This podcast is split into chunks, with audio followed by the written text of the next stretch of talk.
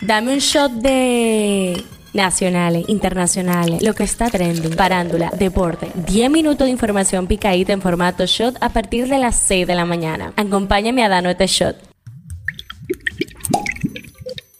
Buenos días, mi gente. Aquí estamos otra vez honrando nuestro compromiso que es informarles. En las nacionales tenemos actualización del caso de fumigación en Piantini. Y es que en la tarde de ayer se apresó al artista francés Georges Tevenet, quien fue identificado como la persona que utilizó producto nocivo para fumigar en apartamento por petición de la inquilina del mismo. En el mismo orden está siendo solicitada sangre O positiva para el niño afectado en este caso. Si usted puede o conoce algún donante disponible, puede dirigirse a la Plaza de la Salud en Santo Samsung fabricará sus electrodomésticos en República Dominicana.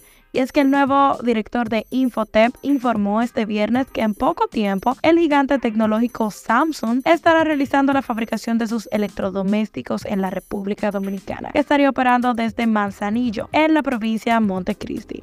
¿Será verdad? Bueno, esperemos a ver. En las internacionales, el youtuber más popular del mundo, MrBeast, ha revelado que ganó más de 250 mil dólares publicando un video en X, anteriormente conocido como Twitter. Gracias a la nueva modalidad de monetización que implementó el CEO de la plataforma Elon Musk, donde se paga por interacción del contenido, MrBeast dice que su video generó más de 155 millones de visitas, convirtiéndolo en el actual rompebolsillos de Twitter.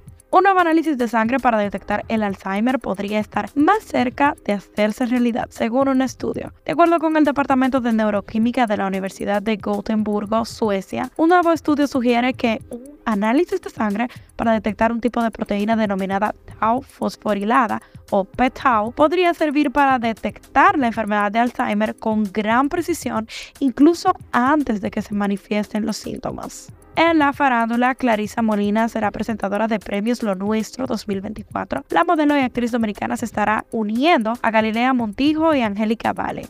La primera vez que la también ex Miss República Dominicana conduce la premiación más emblemática de la cadena Univision.